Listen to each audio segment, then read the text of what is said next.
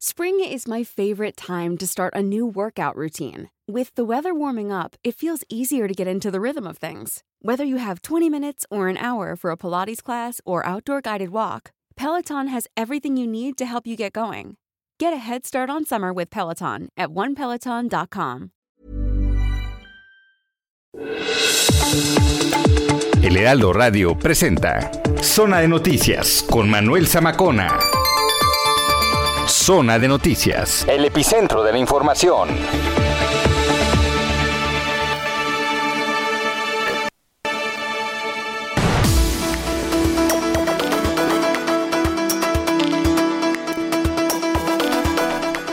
Son las 2 de la tarde en punto, tiempo del centro de la República Mexicana. Señoras y señores, qué gusto que nos estén acompañando ya en esta tarde de domingo eh, con una temperatura, bueno, pues quiero creer, eh, digamos en promedio.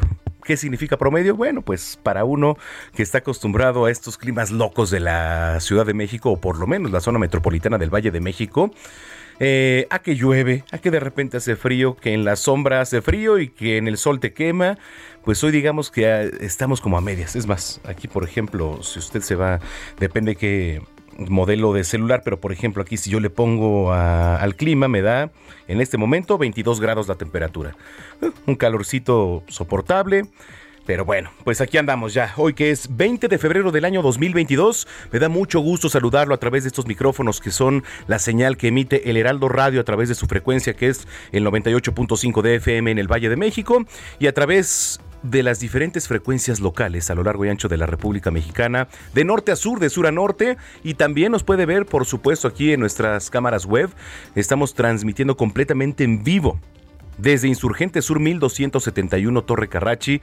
Aquí es un edificio prácticamente nuevo, muy moderno, muy bonito y estamos muy a gusto aquí en las instalaciones de Heraldo Media Group, llevándoles a ustedes toda la información. Que por cierto, hoy 20 de febrero se celebra el Día Internacional del Gato. El Día Internacional del Gato, aunque no es la única fecha eh, del año dedicada a, los gatos. Como le vamos a platicar ya un poquito más adelante de qué se trata, etcétera. Yo soy gatuno, la verdad. Yo sí tengo gatos. Bueno, tengo uno. Tenemos uno ahí en, en la familia que se llama Milo. Exacto. Trépale.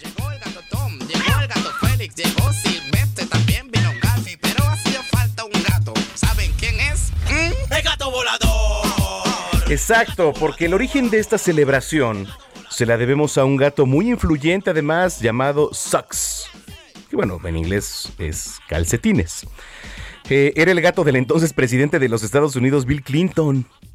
Y desde 1993, este gato vivió en la Casa Blanca y además se colaba en los actos públicos ¿eh? del presidente y alcanzando además en, aquella época una gran popularidad, tanto en Estados Unidos como en el resto del mundo, porque el gato aparecía en la sala presidencial durante los actos de, la prensa. Bueno, desafortunadamente, Sox eh, le diagnosticaron cáncer y sus dueños decidieron darle la eutanasia precisamente el 20 de febrero de 2009. Eh, hace poquito más de un año también falleció uno de mis gatitos, Zeus, ¿no? Y ahora pues decidimos adoptar, la familia, nosotros, a uno que lo queremos mucho, es muy travieso, muy latoso, pero como lo queremos que es Milo. Yo, por ejemplo, tengo Milo. Y si usted tiene gatos, hoy que es el Día Internacional del Gato, por muchas circunstancias, le, repito, ¿eh? no es la única fecha que se celebra al gato, pero si tiene fotos de sus gatos, los invitamos a participar en redes sociales arroba samacona al aire. Arroba samacona al aire, ahí nos pueden mandar fotos de su gata, de su gato, porque además en esta red social al ratito vamos a regalar boletos. Le voy a platicar para qué. Pero mientras síganos en redes sociales, Instagram y Twitter, arroba Samacona al aire. Bueno, tenemos un gran programa. Vamos a comenzar cuando son las 2 de la tarde ya con 4 minutos con lo más importante generado en las últimas horas.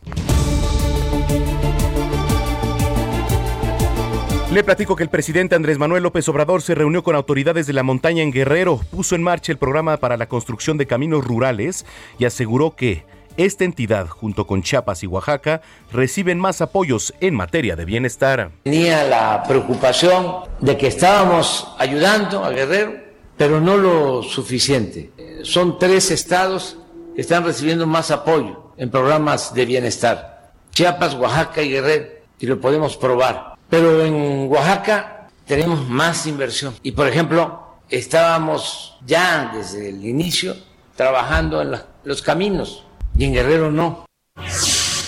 Por su parte, la gobernadora de Guerrero, Evelyn Salgado, aseguró que es su responsabilidad dar seguimiento a diversos temas de las regiones de la montaña. Nuestra obligación como autoridades de los tres órdenes de gobierno, redoblar esfuerzos para hacerle justicia a nuestro pueblo, que no piden para sí mismos, sino que piden para sus comunidades, para que sus comunidades estén comunicadas. Y esto contribuye obviamente a la generación de bienestar y desarrollo que nuestra montaña tanto necesita. Le platico que dos personas, dos personas murieron y una más resultó herida este sábado tras una balacera en el restaurante Art Beach allá en Tulum, Quintana Roo. Y qué tristeza me da decir que no me sorprende. ¿eh? La Fiscalía General del Estado informó que inició una carpeta de investigación sobre estos hechos. La Secretaría de Seguridad y Protección Ciudadana confirmó la detención de José Brian Cepeda Salguero, alias El Menor, presunto operador del cártel de Sinaloa, al interior de una iglesia ubicada en Culiacán, mientras se llevaba a cabo un bautizo. El auditor superior de la Federación, David Colmenares, compareció este domingo en la Cámara de Diputados para hacer la tercera entrega de informes individuales y el informe general correspondientes a la fiscalización del Cuenta Pública 2020. Lorenzo Córdoba, presidente consejero del Instituto Nacional Electoral, dijo a través de redes sociales que la vocación democrática de la ciudadanía y su confianza en el INE están haciendo posible la revocación de mandato. En solo 11 días, las y los capacitadores del INE han visitado a más de 2 millones de personas en sus domicilios para invitarlas a participar como funcionarias y funcionarios de casilla. Y más de 200 mil de entre ellas han sido ya capacitadas en una primera etapa y son consideradas como aptas para participar en la jornada del próximo 10 de abril. Esto quiere decir que a 50 días del inédito ejercicio de revocación de mandato, contamos ya con el 70% de las casi 287 mil personas requeridas para recibir y contar el voto de la ciudadanía. Lo que quiere decir que la gente sigue confiando en su INE como el órgano garante de la democracia le platico que el coordinador de los diputados del Partido Acción Nacional en la Ciudad de México, Cristian von y el presidente Andrés Ataide, acompañados por diputados y concejales de Acción Nacional, van a acudir mañana ante el Instituto Nacional Electoral para presentar diversas quejas en contra de alcaldes y diputados locales de Morena por posibles conductas que vulneran la veda electoral. Vámonos a temas internacionales. La reina Isabel II de Inglaterra dio positivo a COVID-19 presenta síntomas leves. Esto lo informó hoy el Palacio de Buckingham. La monarca británica de 95 años va a continuar con tareas ligeras en el Palacio de Windsor. El presidente ruso Vladimir Putin culpó hoy a los provocadores del gobierno de Ucrania de la escalada en los combates con los separatistas del este del país. Vladimir Putin pidió durante una llamada telefónica con su homólogo francés Emmanuel Macron que la OTAN y Estados Unidos se tomen en serio las exigencias de seguridad de Rusia. Rescatistas griegos informaron que uno de los pasajeros desaparecidos tras el incendio de un barco en la madrugada del viernes frente a las costas de Grecia fue encontrado con vida. El pasajero socorrido dijo ser originario de Bielorrusia y tiene 21 años de edad. En los deportes, Tigres consiguió su cuarta victoria dentro del torneo Clausura 2022 al imponerse 2-1 al Atlético de San Luis en el encuentro correspondiente a la sexta jornada. El español Rafael Nadal, que se va a enfrentar en la primera ronda al estadounidense Rayleigh Opelka, es la gran atracción del abierto mexicano de tenis que va a arrancar este lunes con cinco de los seis mejores jugadores del mundo. Nadal, tras conquistar el abierto de Australia, va a estrenar en Acapulco su condición de máximo ganador de Grand Slams. El boxeador Jaime Munguía noqueó al minuto y 47 segundos del tercer episodio al estadounidense Demetrius Ballard ante más de 12 mil fanáticos en la monumental Plaza de Toros de Tijuana. Ahora busca el bicampeonato del mundo.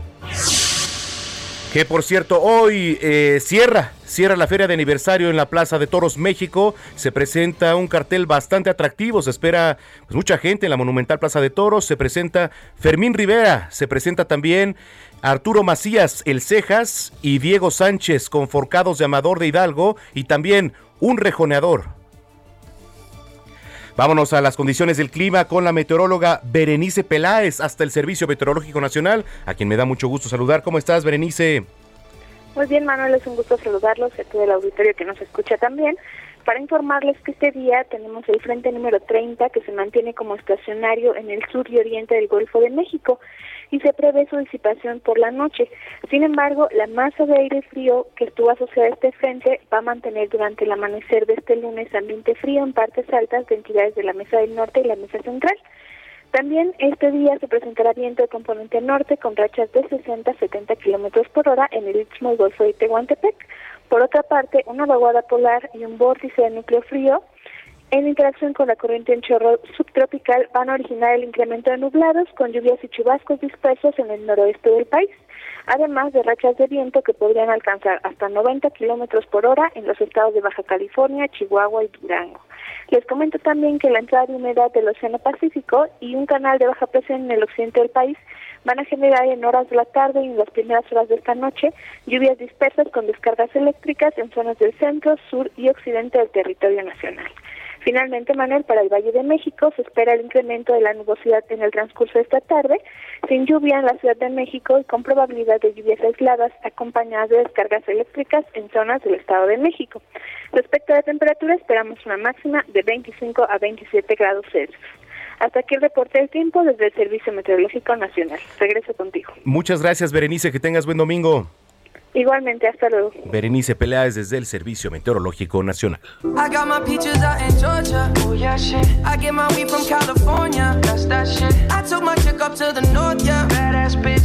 Regina, ¿verdad?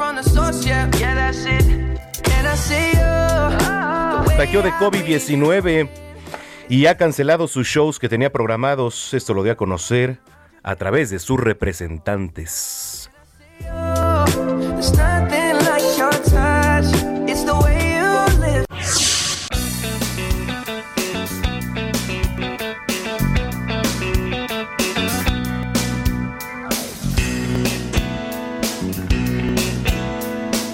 Totalmente diferente, pero este sábado el grupo Caifanes rindió un homenaje a los periodistas asesinados y se pronunció a favor de la libertad de expresión durante su concierto en el Palacio de los Deportes de la Ciudad de México y previamente también la noche del viernes en la ciudad de Guadalajara. Que el amor es temporal, que todo te puede pasar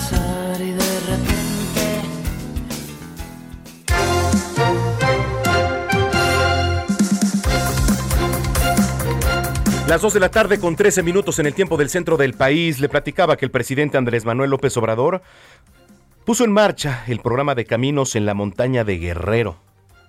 Mire, hablar de Guerrero, volteamos a ver a Guerrero y de repente, pues sí, eh, tiene muchos sitios turísticos, evidentemente, pero también tiene uno de los índices más altos en materia de inseguridad. En fin, caminos en la montaña de Guerrero. Paco Nieto con toda la información. Adelante, Paco, qué gusto saludarte. Buena tarde. Manuel, ¿qué tal? Muy buenas tardes. Te saludo desde Chilpancingo, la capital de Guerrero, donde hace unos unas dos horas el presidente Andrés Manuel López Obrador eh, concluyó una reunión.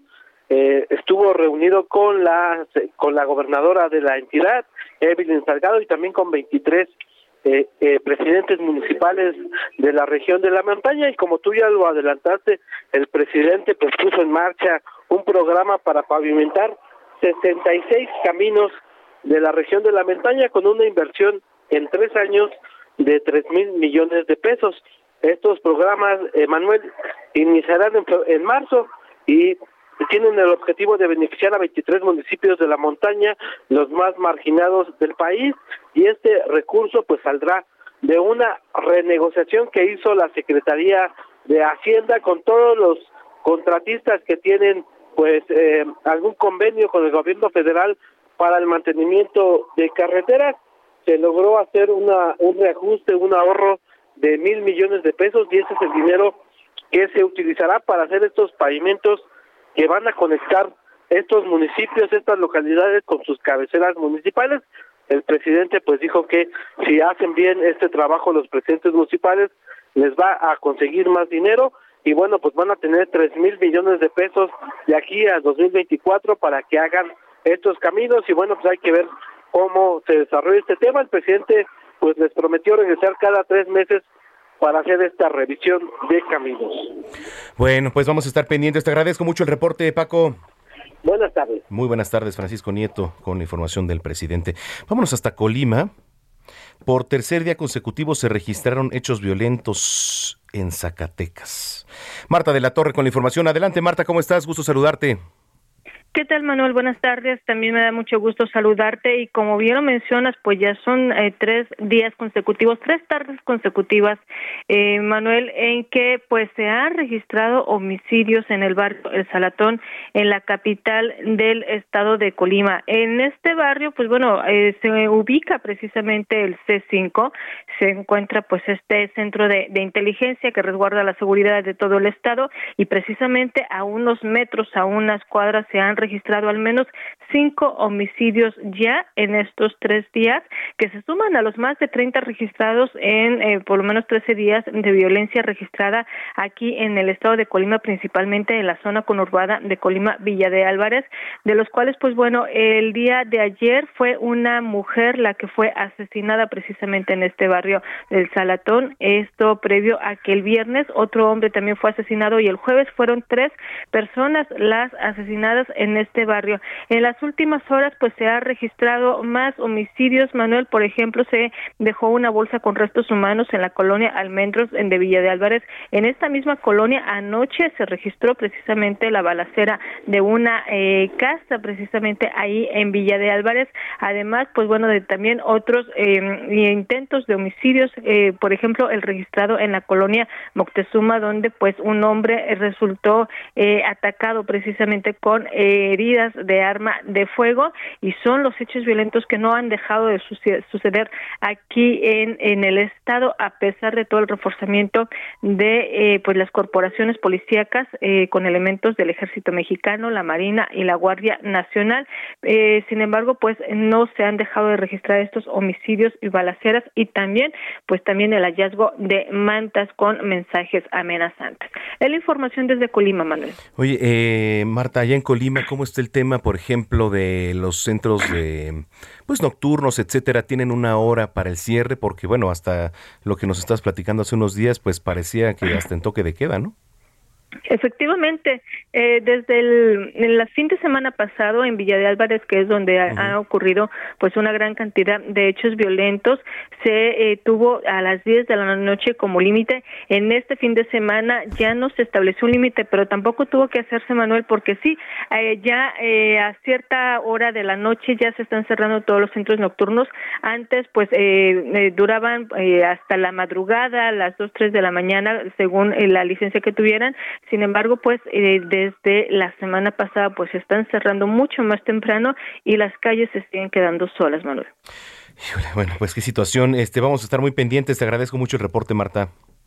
Gracias a ustedes. Buenas tardes. Muy buena tarde, Marta de la Torre en Colima. Y de Colima nos vamos a Zacatecas, un estado, y desde ayer lo digo y no me retracto y lo voy a seguir diciendo, que prácticamente está ingobernable. No tiene gobernabilidad Zacatecas. Qué tristeza, ¿eh? Para todos los que nos escuchan allá. Estefany Herrera, ¿cómo estás? ¿Qué, ¿Qué, está pasando por allá? Pues buenas tardes, pues para comentarte que continúan los actos delictivos en Zacatecas, porque pues ya la noche de este sábado se suscitaron dos hechos violentos, uno en Tacualeche y otro en Fresnillo. En la comunidad de Tacualeche, sujetos armados asesinaron a un hombre a balazos y luego huyeron del lugar sin dejar rastro.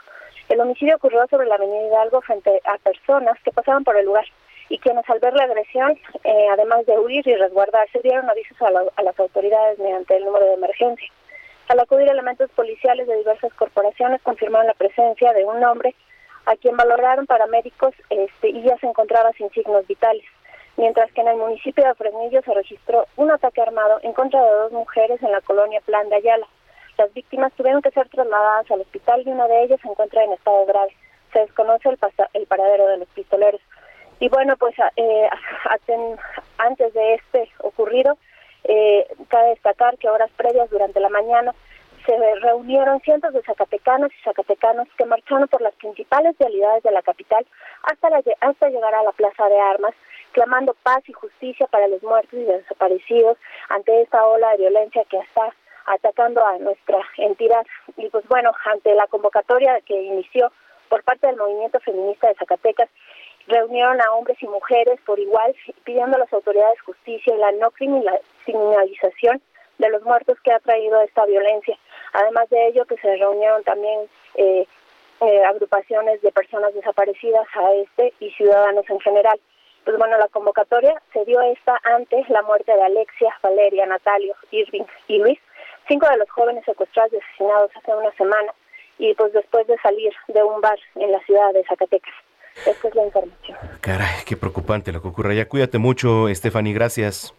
Estamos a la hora. Buenas tardes. Buenas tardes, Stephanie Herrera desde Zacatecas. Y en Puebla va a regresar la procesión de Viernes Santo allá en la entidad. Claudia Espinosa, ¿cómo estás?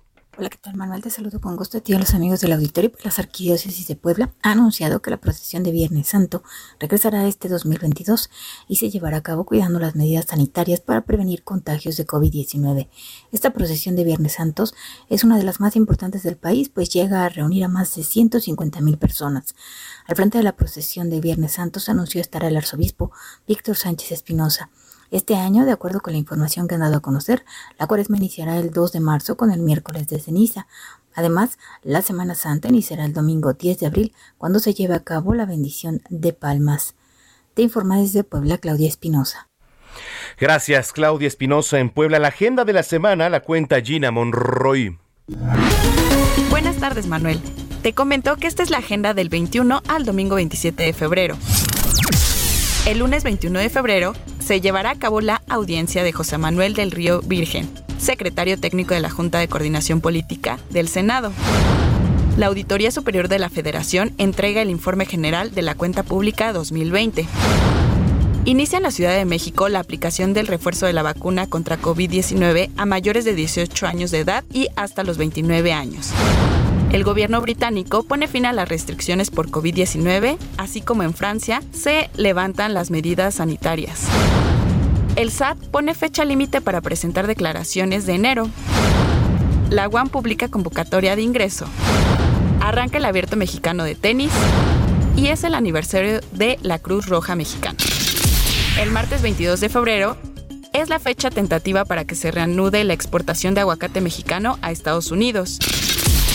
El miércoles 23 de febrero continúa el foro de la reforma energética. Acuden Oxxo, Walmart y otros corporativos que son grandes productores y consumidores de electricidad.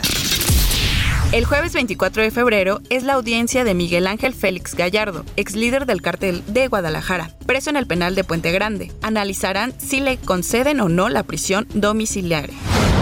Banjico representa la minuta de la pasada reunión de la Junta de Gobierno, la primera de Victoria Rodríguez como gobernador. Es el Día de la Bandera.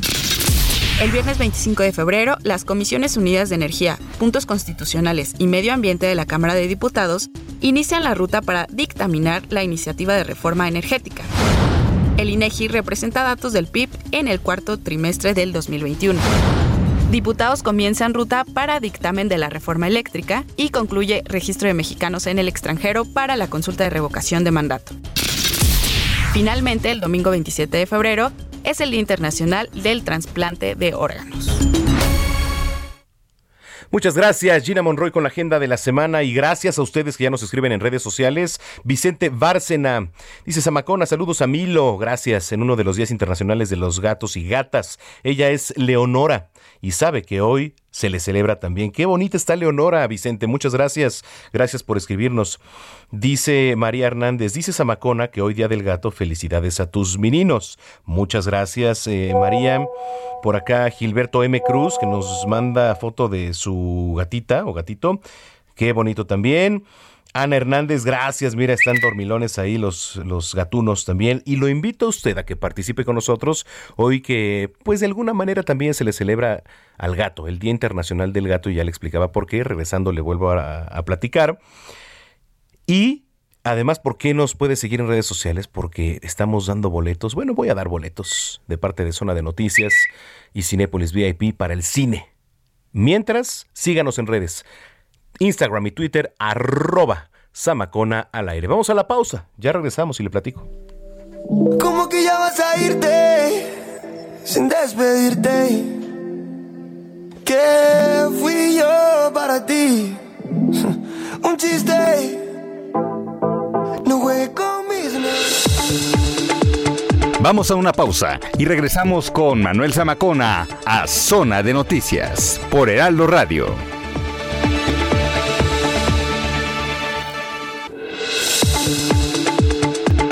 Ya estamos de vuelta. Zona de Noticias con Manuel Zamacona.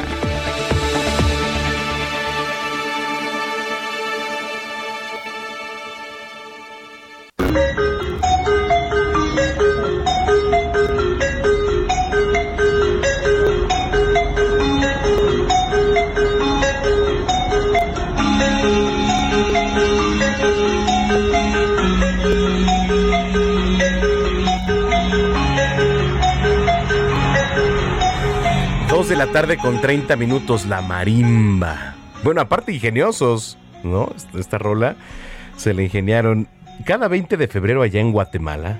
Ojo, únicamente en Guatemala. eh, se le hace un homenaje a este instrumento musical considerado como una auténtica manifestación artística de la cultura guatemalteca. Se celebra el Día Nacional de la Marimba y coincide con la celebración del Día de Tecunumán en homenaje a este gran héroe nacional de Guatemala. En países, por ejemplo, aquí como el nuestro, México y Nicaragua, la marimba es un instrumento representativo, sí, ¿eh? de la cultura de esas naciones. En Costa Rica, por ejemplo, se celebra cada 30 de noviembre el Día Nacional de la Marimba Costarricense. ¿Cómo se origina esta celebración? Eh? Bueno, se creó mediante la aprobación de un decreto por parte del Congreso de la República de Guatemala el 17 de octubre de 1978, declarando la marimba como instrumento nacional de Guatemala.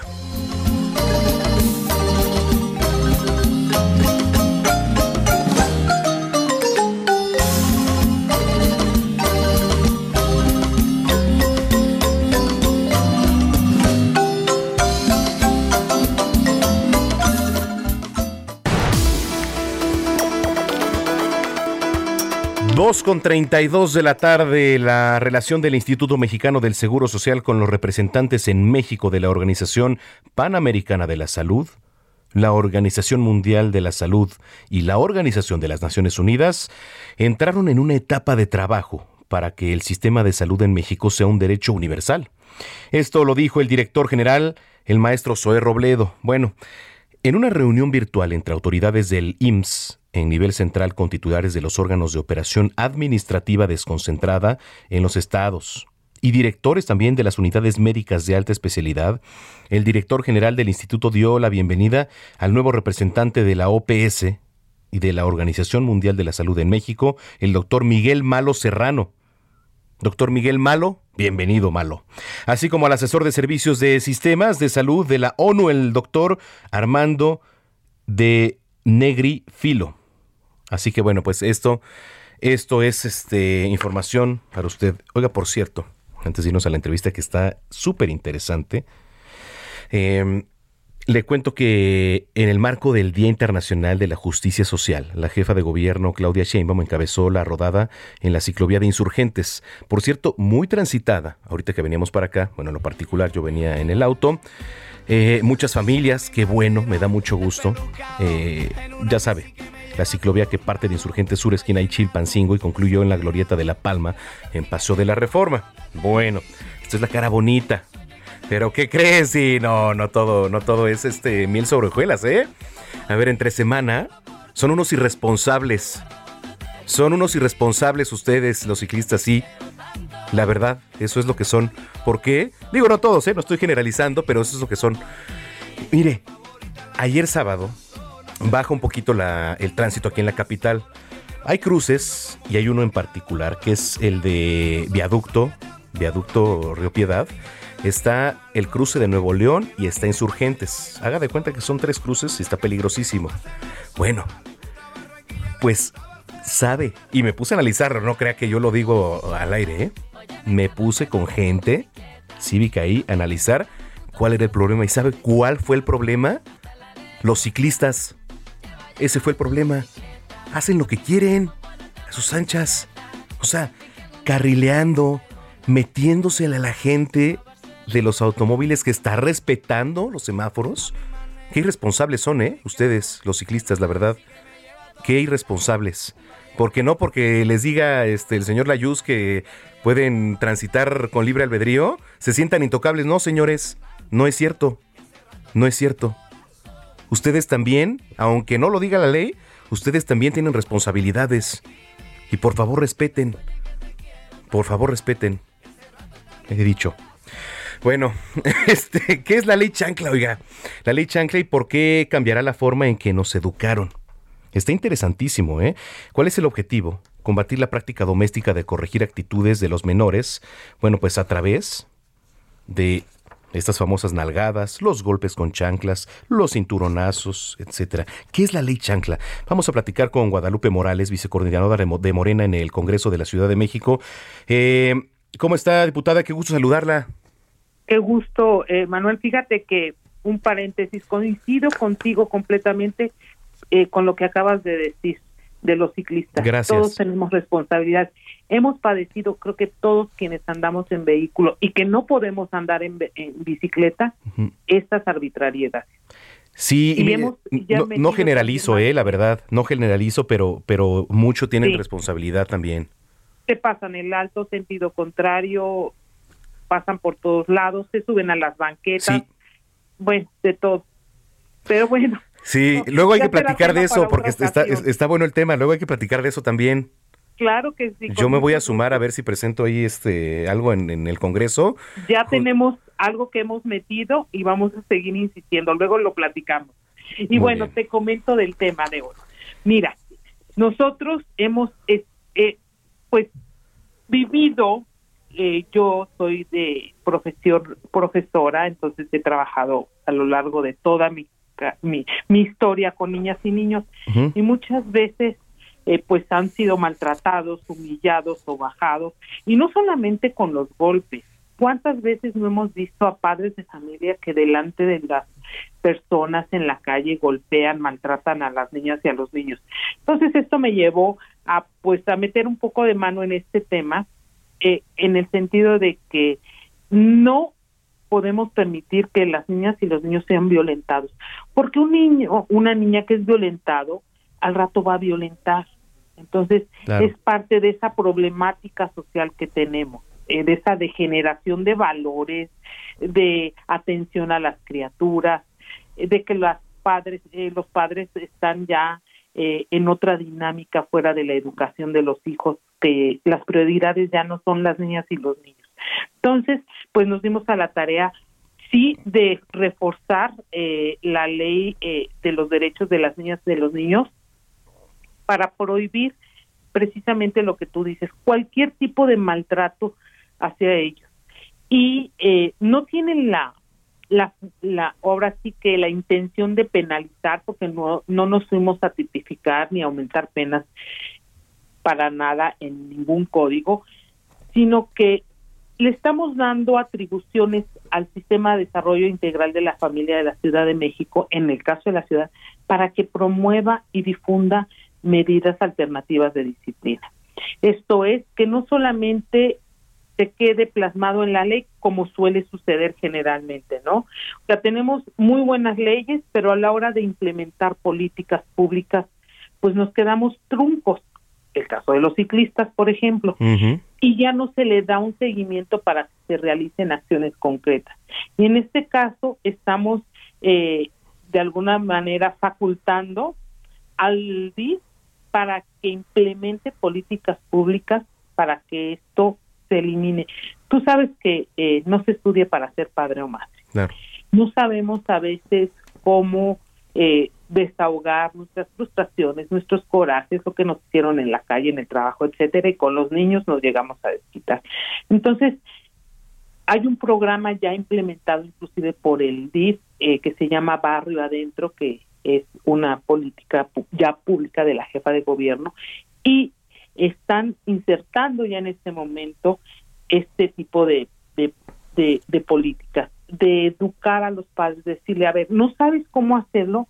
Bueno, pues entonces vayamos a terapia, a talleres, lleva a tu niño aquí, están los pilares y en los pilares nos van a ayudar también ya a que se implementen este tipo de pláticas de orientación a los padres y madres para que sepan cómo educar a sus hijos, para que se vaya eliminando esa violencia. Y si nosotros creamos eh, niños fuertes, niños con seguridad, niños no violentados, niños educados en el amor, con el amor y para dar amor, vamos a ir cambiando generacionalmente esta degradación que estamos viviendo. Está muy interesante ¿eh? lo que platica diputada Guadalupe Morales. Eh, a ver, ahora, digamos, este, mm, el tema es que de repente creemos que aquí en pleno siglo XXI, ¿no?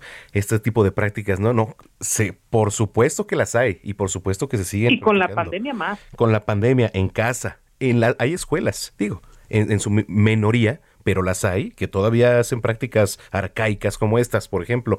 Pero, este, ¿quién va a denunciar? ¿Cómo se va a saber los niños? Este, ¿cómo se va a saber, por ejemplo, que alguien está siendo sometido a este tipo de castigos? Porque son pellizcos, son quemaduras, son tirones de cabello, de orejas, etcétera, ¿no? Etcétera. ¿Cómo, cómo saber, por ejemplo, que se está ejerciendo en este tipo de prácticas?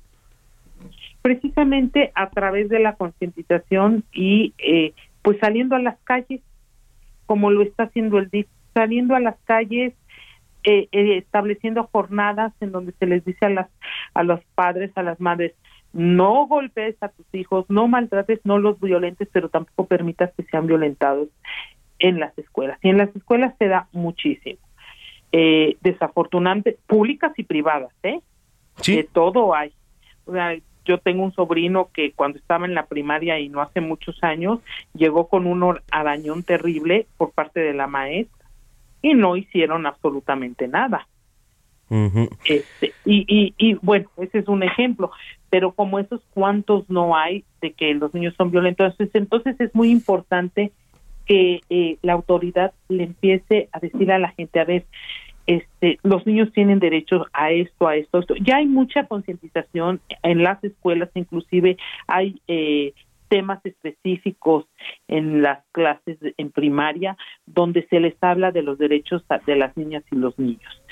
Eh, y en ese sentido, pues se tiene que implementar desde las escuelas, eh, los maestros, las maestras, pero también, y lo más importante, barrio adentro, en las colonias en las casas. ¿Qué, se propone como castigo, diputada?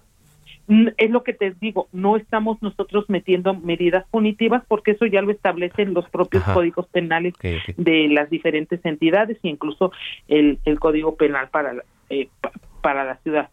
Pero en el caso de, de nosotros lo que estamos dando son políticas públicas, acciones concretas para que se llegue hasta el fondo de las colonias, hasta el barrio más humilde, a decirles a las familias, estos son los derechos de las niñas, de los niños, eh, y estas herramientas tenemos para que puedas eh, tú educar a tus hijos de la mejor manera.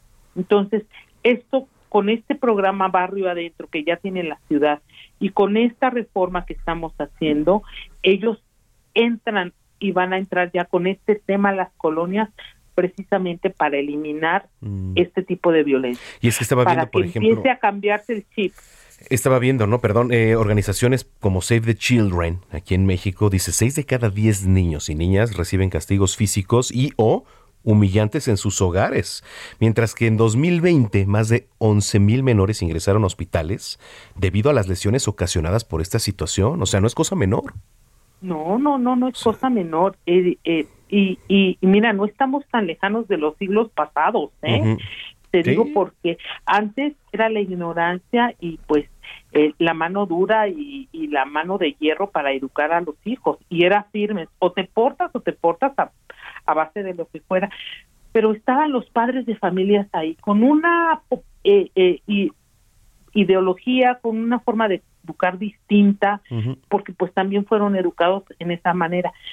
Pero ahora hemos sustituido eso por la desatención, porque hay otras prioridades, porque los papás están separados muchas veces, porque los niños a veces con la madre, a veces con el padre, etcétera, o a veces solos, porque los padres están eh, pues a veces más entretenidos en sus redes sociales y tú lo puedes ver en cualquier plaza comercial o en cualquier restaurante llegan los padres de cualquier eh, eh, situación eh, económica y pues le dejan en el mejor de los casos al niño el iPad o el teléfono y cada quien está en sus teléfonos, en sus redes sociales y los niños haciendo y deshaciendo. Esa falta de interés, porque a otra lo, ahora los atractivos de los padres, de las madres son otras, también es muy importante ponerlo en la mesa. Entonces decirles a los padres, perdón, pero los niños son primero. Oiga, este, diputada, pues me dio mucho gusto platicar con usted y a ver si este luego se da una vuelta aquí a cabina para abordar otros temas, ¿no? Claro que sí, con mucho gusto. Muy bien, pues gracias, buen domingo y buena semana. Igualmente, muy buenas tardes y gracias por atendernos y permitirnos transmitir esto. Gracias, es la diputada Guadalupe Morales, vicecoordinadora de Morena en el Congreso de la Ciudad de México. Dos de la tarde, 45 minutos. Salud con el doctor Manuel Lavariega.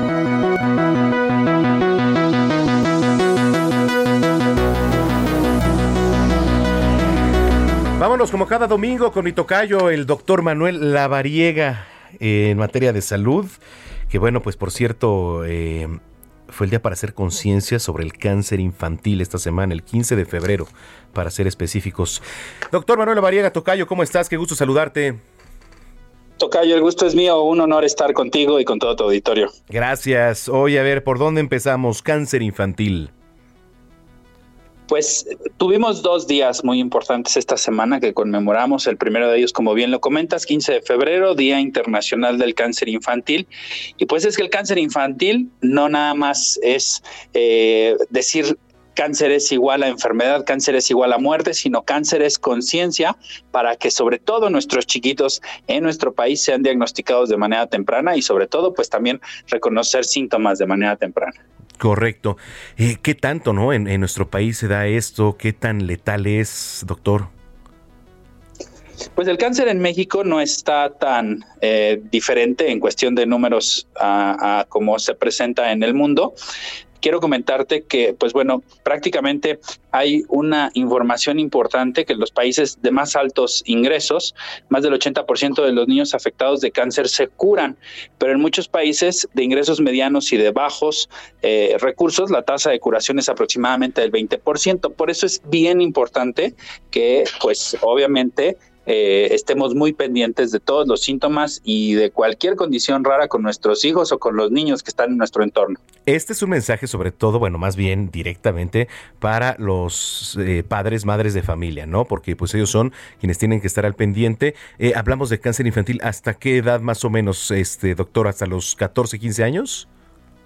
19 años es, bueno, 18, 19 años es donde consideramos cáncer infantil pero pues los tumores que afectan a los niños o los tipos de cáncer que afectan a los niños no son los mismos que afectan a los adultos, por eso hay que estar muy muy pendientes de síntomas. Si me permites, te voy a platicar algunos de ellos. Por favor. Porque por ejemplo, en algunos niños hay un tipo de tumor que se llama retinoblastoma, que es de los tipos de cáncer más común y los chiquitos tienen alteraciones relacionadas a eh, a la visión, a la vista. Entonces, por eso es muy importante, por ejemplo, que síntomas relacionados con alteraciones de la visión en niños se revisen de manera pues inmediata. Eso es importantísimo, sobre todo la prevención al estar al pendientes. Eh, ¿Son dolores muy fuertes? Por ejemplo, el, el tener algún síntoma, alguna señal de alerta. El dolor, eh, pues sí es una condición, principalmente dolor generalizado de huesos y articulaciones, si hay vómitos, si hay estos, como, como comúnmente le decimos moretones, que médicamente le decimos equimosis, moretones sin causa aparente, fiebre sin causa aparente, sangrados nasales frecuentes o sangrados en las encías al cepillarse, puntos rojos o morados en la piel. Esos son, pues, digamos, los síntomas del cáncer infantil y esto que te platicaba, pues, por este tumor específico que se presenta en edades muy tempranas, el retinoblastoma, que pues también afecta la visión. Exacto. Eso por una parte. Y la otra, el síndrome de Asperger. ¿Es correcto? ¿Está, está bien dicho así, Asperger? Sí, Asperger es correcto. El día 18 se celebró, entonces fueron estos dos días de esta semana que estamos terminando. Y pues se conmemora porque el síndrome de Asperger o trastorno de Asperger es un conjunto de problemas mentales y conductuales que forma parte de los trastornos del espectro autista y se encuadra dentro de pues trastornos generalizados del desarrollo, ya que los pacientes que tienen Asperger no reconocen el lenguaje corporal ni el tono de la voz, tienen dificultades para ser amigos y les resulta prácticamente imposible interpretar las acciones y pensamientos de los demás. Entonces, por eso, pues es muy importante que también hagamos conciencia de estas pues condiciones psicológicas mentales, sociales, pues que también impactan de manera importante la calidad de vida de estos pacientes. La calidad de vida, sí, porque es este un tratamiento que pues no únicamente lo padece el, el, paciente, ¿no? El niño, sino pues de alguna manera todos los que rodean, ¿no? O sea, sí, sí, y, y, algo que es bien importante, Tocayo, es que no son pacientes que deben de ser excluidos. Claro. La persona que tiene síndrome de Asperger puede ser capaz de leer una enciclopedia de algoritmos matemáticos, pero lo que le genera incapacidad es, por ejemplo, planificar su día, organizar su casa o cuidar eh, de mantener estándares de vida aceptables para su salud y seguridad. Por eso es importantísimo pues, que sean diagnosticados y que sean acompañados pues, de tratamientos de médicos y sobre todo de su familia para poder tratar de integrarlos en la mayor condición posible a la sociedad y pues obviamente que estén bien cuidaditos y bien diagnosticados. Por supuesto. Eh, finalmente, recomendaciones, doctor Manuel Variega, para el público que nos está escuchando en torno al cáncer, en torno a los que nos acabas de platicar.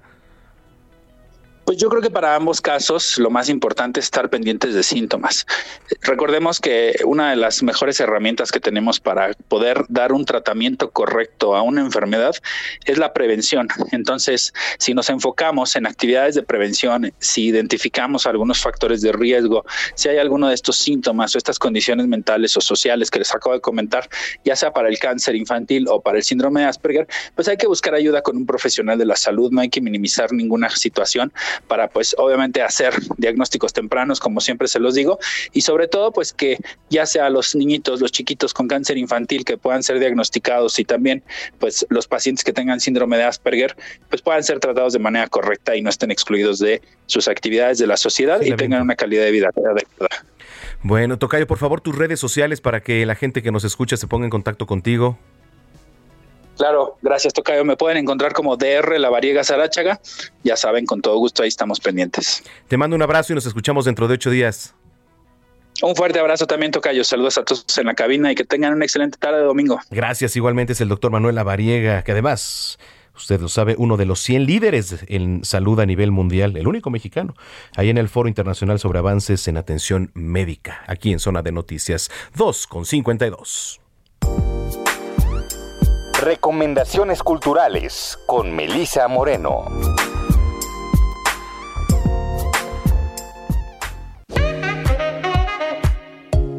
Bienvenidos a la Agenda Cultural del Heraldo de México. Yo soy Melisa Moreno, editora de artes, y esta es la selección de eventos para Zona de Noticias. Damián y Carol es una obra de suspenso que cuenta la historia de dos hermanas que planean asesinar a sus padres. Ellas arman un elaborado plan para librarse de ellos, pero pronto este comienza a fallar. Pero también esta puesta en escena es una historia de amor, la historia de un amor perverso. Es una investigación en la oscuridad del amor filial, el amor al espejo del otro, el otro más cercano a mí mismo. ¿Hasta dónde será cada uno capaz de llegar con tal de quedarse al lado de su hermana? ¿Qué sacrificios están dispuestas a hacer? Damián y Carola se presentan los martes hasta el 26 de abril en el Foro La Gruta del Centro Cultural Helénico. En tu lengua en mi boca, Berta pasó tres décadas en una casa con su tía amargada, sus libros y sus penas. La vida le ofrece poco hasta que la muerte de la tía le deja una promesa, llevar sus cenizas a la zona del silencio. Toma rumbo y el destino la alcanza lejos de su hogar, en un hotel de paso en Torreón, cuando descubre a unas adolescentes que se juntan a recitar poesía en un terreno baldío. Berta las espía desde la intimidad de su cuarto y las escuchas le devuelven un apetito por la vida. De la Ciudad de México al desierto de Coahuila y de regreso, esta es una novela de generaciones de mujeres que encuentran en la literatura la rebeldía para escapar de la violencia y la falta de futuro. Tu lengua en mi boca, de Luisa Reyes Retana, es de literatura Random House. Contemplaciones de Leopoldo Flores se se presenta en Casa Nuestra, antigua sede del Senado de la República.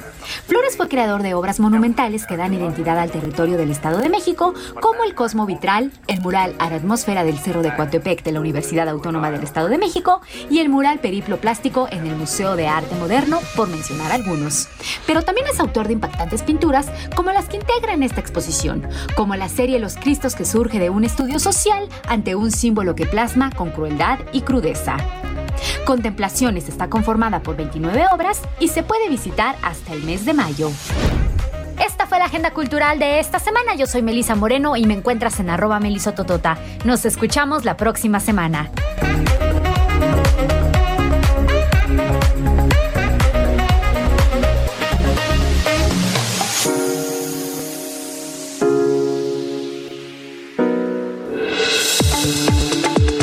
Vamos a una pausa y regresamos con Manuel Zamacona a Zona de Noticias por Heraldo Radio.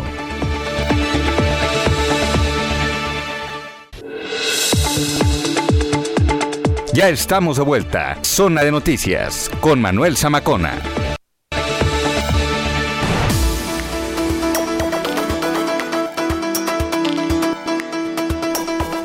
Son las 3 de la tarde en punto, ya en el tiempo del centro de la República Mexicana. Gracias por continuar con nosotros. Si ya estaba en sintonía, gracias, gracias. Y si lo acaba de hacer, bienvenida, bienvenido aquí a este espacio informativo que es Zona de Noticias a través de la señal de Heraldo Radio y la frecuencia que usted sintoniza es el 98.5 de FM en el Valle de México. Pero también lo puede hacer a través de sus diferentes frecuencias locales a lo largo y ancho de la República Mexicana. ¿Por qué? Porque estamos transmitiendo completamente en vivo desde Insurgente Sur 1271 Torre Aquí en la capital de la República Mexicana.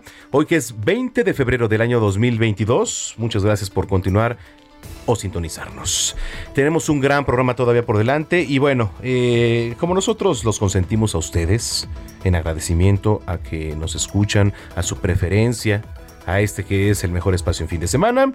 Eh, le queremos regalar a usted boletos VIP, no nada que sala convencional, ¿verdad? Nada, que. No, no, no. VIP, señoras y señores, para que usted vaya con quien quiera. Es un pase doble. A las primeras 10 personitas que nos escriban en, en, Twitter. Ayer se fueron los 10. Se fueron los 10 ya, ¿verdad? Se fueron los 10. Sí. Muy bien, muy bien. Nos da muchísimo gusto. ¿Qué es lo que tiene que hacer? Seguirnos en redes arroba Samacona al aire. ¿Y tu Twitter, Gina? Es arroba Ginis28 con doble S. Arroba Ginis28 con doble S. Bien, ¿vale? Usted nos pone un hashtag que diga lo escuché con Samacona y abajo nos pone quiero boletos para el cine. Y entonces le vamos a dar folio de un pase doble para que se vaya a Cinépolis VIP a disfrutar de la película que usted quiera, el día de la semana de lunes a jueves que usted quiera, con quien usted quiera.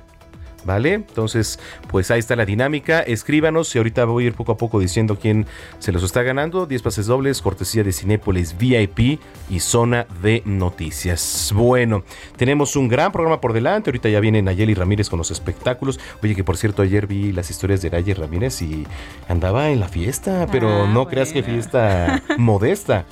Una fiesta con banda. Ah, mira. Con banda. Es que a lo de hoy es la banda. Pues sí. Con sí, sí, esto, sí. sí. Ah, yo ¿Quién no soy te tan gusta? fan, ¿Cómo pero- se llama este león? ¿O cómo este? Mm.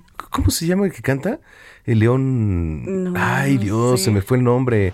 Karim León o Ca- Caim León o no, No, sé. ay, qué- sí, la verdad No, sí te pues, fallo. Ahorita que estemos con Ayeli, le vas a Ándale, ahorita le pregunto Caim sí. León o algo así que se llama y está muy de moda. Ay, me escuché muy señor. bueno, no, o sea, sí soy señor. Bueno, no, no soy No, señor. no No, sé. señor. 31 No, no. años, Sí, 31 no, no, años. no, eh. Todavía no. Pero sí me escuché acá como don. No, está muy de moda ese cuate. Pero bueno, pues ya son las 3 de la tarde con 3 minutos. Vamos con el resumen de noticias en voz de Gina Monroy, nuestra jefa de información. La Autoridad Superior de la Federación determinó que en los trabajos para la cancelación del nuevo Aeropuerto Internacional de México hubo irregularidades por 109 millones 638 mil pesos. La Fiscalía General de la República presentó en la Suprema Corte de Justicia de la Nación una controversia constitucional, donde Spring is my favorite time to start a new workout routine. With the weather warming up, it feels easier to get into the rhythm of things. Whether you have 20 minutes or an hour for a Pilates class or outdoor guided walk, Peloton has everything you need to help you get going. Get a head start on summer with Peloton at onepeloton.com.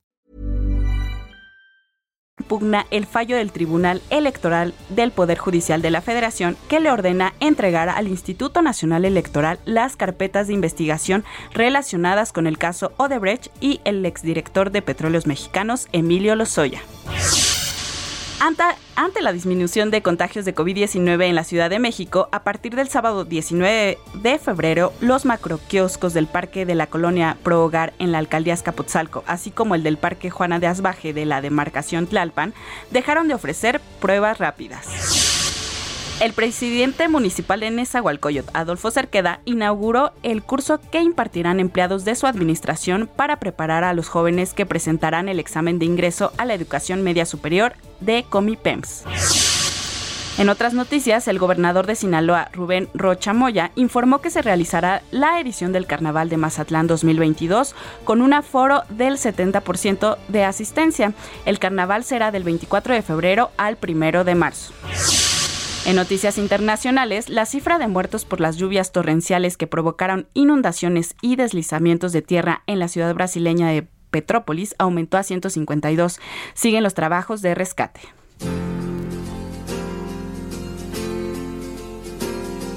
Fue más o menos así. Vino blanco, noche, viejas canciones cantante Yuri anunció que sus conciertos para la Ciudad de México y Monterrey con fechas para el 27 de mayo y 2 de junio tendrán que ser pospuestas. Ante dicho anuncio, la comunidad LGBT hizo viral en redes sociales que todo se debe a una baja de venta, pues en la página oficial de Superboletos se encuentran disponibles más del 80% de estos para ambas sedes. Así que al parecer Yuri no está vendiendo. Entonces, vendiendo? Eso es lo que dicen, pero... ¿Dónde se va a presentar? Eh, se va a presentar en la Ciudad de México y en Monterrey eh, para el 27 y 2 de junio. Eh, y bueno, parece que... A ver, suele.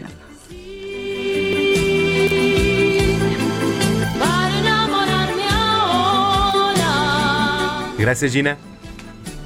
Gracias, gracias Gina. Ya se fue corriendo porque tiene que enlazar a Nayeli Ramírez. Mientras tanto, en lo que Gina enlaza a Nayeli Ramírez, déjeme hacer una pausa y platicarle que hoy 20 de febrero se celebra el Día Internacional de la Pipa.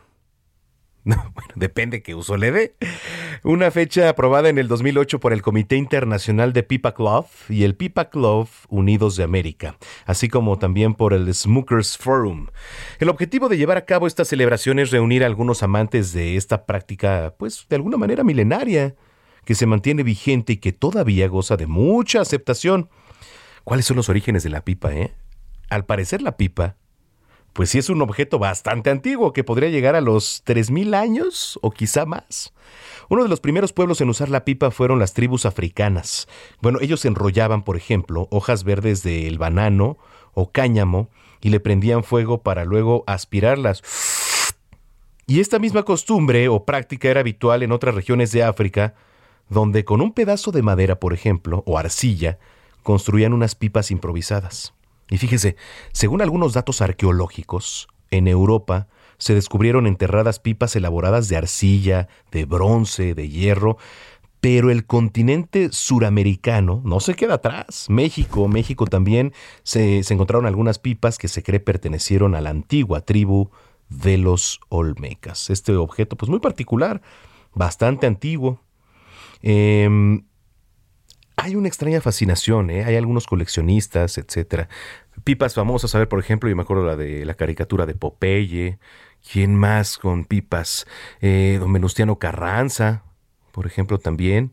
Su momento. Si usted se acuerda de alguien que fumara pipa, lo invito a que participe con nosotros en redes sociales arroba Samacona al aire. Gracias a los que ya nos escriben. Edith, ya tienes tus boletos. Gracias, Edith. Raquel, también ya tienes tu pase doble VIP. Claro que sí. Este. Mm, dice Jesús Díaz. Hola Manuel, buenas tardes. Escuché a la diputada Guadalupe Morales de Morena Eh, habla mucho y no aporta soluciones a las problemáticas planteadas. Dijo que no hay escuela eh, para ser padres. Ahí empieza el problema de la humanidad. Eh, nos reproducimos irresponsablemente y somos desordenados en la vida. Bueno, pues Jesús, gracias, gracias por tu comentario. Son las 3 de la tarde con 8 minutos.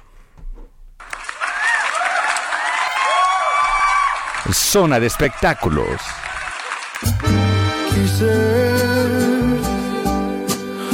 Piel llenarla de tatuajes para cubrir los besos que dejas. Oye, pero mejor te hubieras puesto el sinaloense, porque mira, ayer me dio una envidia ver las historias de Nayeli Ramírez con la banda. A ver si ahorita tienes de fondo la del sinaloense. Creo que todavía la trae ahí en, en, los oídos, mi querida Nayeli. Oye, ¿qué tal estuvo? Qué envidia, ¿eh? ¿Y por qué no me invitaste? Hola, es que tenías que estar en el radio. Ah, claro. Ay, ni modo que, ni modo que lo, vaya ahí a, hacer un irresponsable. ¿Qué dices, Nayeli? Oye, ¿Cómo estás, Manuel? No, bien, bien, bien. Más bien tú, ¿cómo estás? Estoy bien, sobreviví. Eso me parece perfecto. Oye, cuéntanos. Oye, mira, pues ya nos pusimos muy a tono, un poco dolidos, porque pues todo este este chisme que se traen y toda esta telenovela de Cristian Nodal y Belinda, otra vez tiene otro capítulo más, ya podríamos hasta hacer una serie de tantas cosas que han salido después del rompimiento de esta pareja, porque en la semana se dio a conocer este tema de Cristian Nodal, que todos decían, ay, como que tiene mucha similitud a lo que está pasando, ¿no? Pero ahora Belinda ya sacó un nuevo tema que se llama Mentiras K, ya sabes, la terminación ahí un poco un poco fuerte y también habla sobre una persona que se fue de su vida, sobre que ya no le llame, que ya no le ruegue. Entonces no sabemos de aquí fue muchísima coincidencia que hayan terminado y que estas canciones hayan salido o todo esto ha sido como una de mercadotecnia como Belinda acostumbra hacer, pero mientras están siendo trending en todas las redes sociales. Oye, ¿y tú qué, y tú qué crees que este, sea mercadotecnia?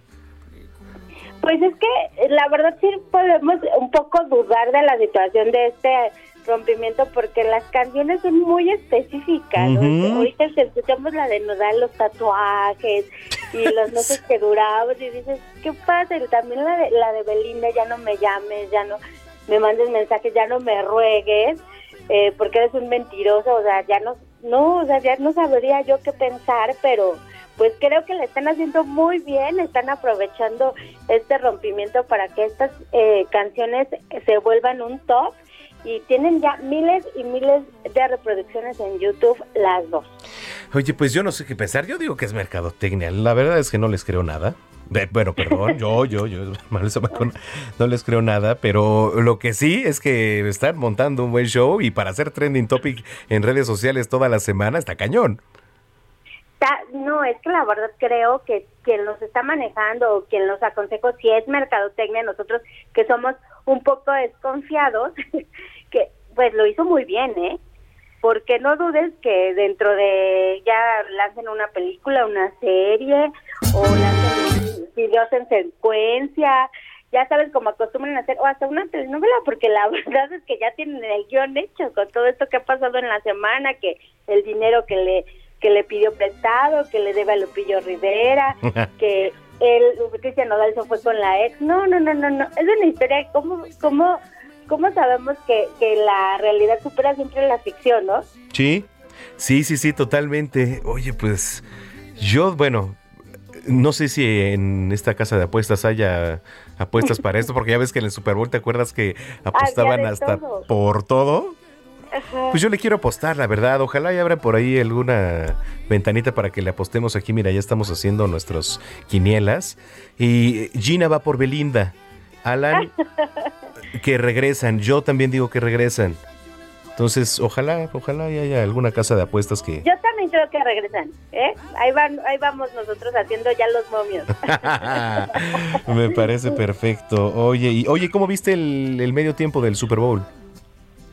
Mira, yo que soy muy fan de hip hop, me gustó mucho, me gustó como esta, esta eh, protestas sociales que hicieron y sobre todo pues ver en el escenario Eminem a Dr. Dre, a Snoop Dogg, se me hizo muy singular también a Mary J. Blige Y bueno, a 50 Cent, eh, verlo, ya no es 50 Cent, ya es un dólar porque estaba bastante repuestito, verlo ahí en el escenario, fue un agasaje para mí. Yo sé que hubo muchas este, críticas acerca de, del de este medio tiempo porque decían que había estado como muy plano, que necesitaban un, poquito más de música, pero creo que la supieron hacer estando ahí en California, este género que no se ha muerto, que muchos creían que porque ahí nació.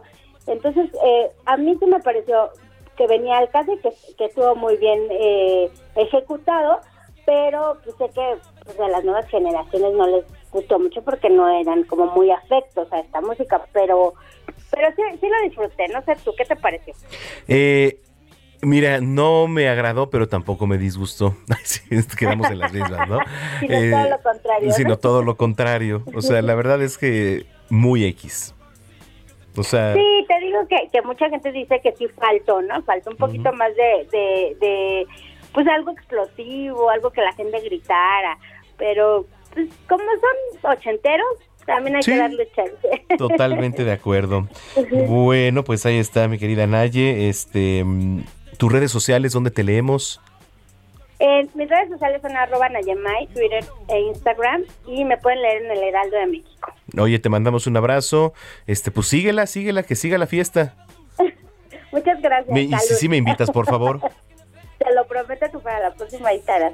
Mira, nos están escribiendo, ahorita dice, Manuel es puro show para ganar dinero Belinda y su peor es nada, van por el billete. Saludos, dice Guillermo. Muñoz. Pues sí, o sea, la verdad es que, pues ahí está, ¿no? O sea, la realidad. Sí, es que la gente también ya ahorita ya con dos canciones muy dolidas y todo, ya dices, ay, bueno, ¿a poco le escribieron en tres días? Sí, no, No, ya, eso ya estaba planeado, ya. Pero- Exactamente. Oye, te mando un abrazo, Naye, sigue disfrutando. Cuídate mucho, Manuel. Saludos a todos. Nayeli Ramírez, periodista de espectáculos. without me. I said, this looks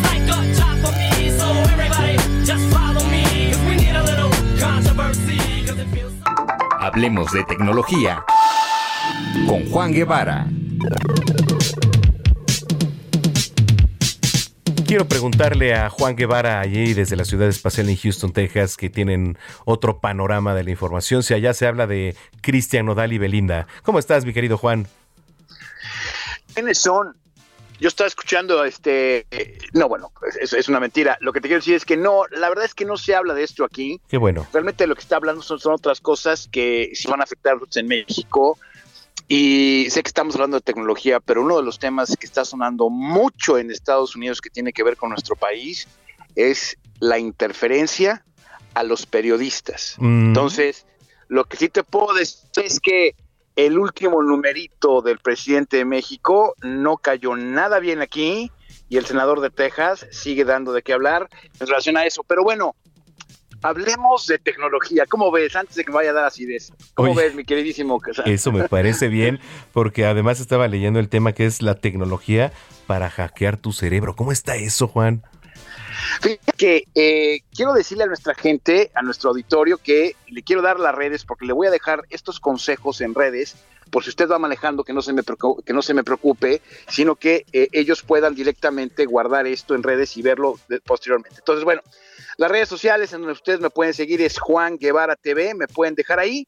Y este segmento lo vamos a tener en todas las redes sociales, tanto personales como de Now Media, para que ustedes lo puedan ver. Bueno, el cerebro es la computadora más poderosa que conocemos. eh, es la que más es la, que- la, más poderosa que conocemos. Y hay computadoras más rápidas que nuestro cerebro para tareas específicas, pero no en lo general. Y esto es muy importante.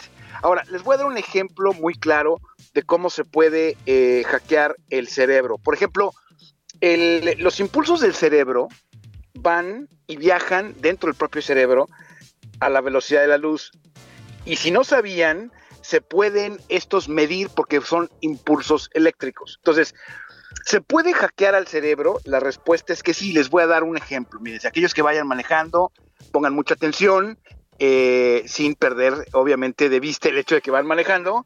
Imagínense ustedes que llegan a un restaurante, el que más les guste, sí, a ti que te gusta la comida, mi queridísimo Zamacona, y entonces imagínate que te trae un limoncito, ya sabes, un limoncito verde, verde, bien verde, te lo parten, te lo dan, le ponen salecita, le ponen chilito, el que te guste, en polvo o en líquido, en salsa, y coges ese limón y te lo metes directamente a la boca y te lo exprimes.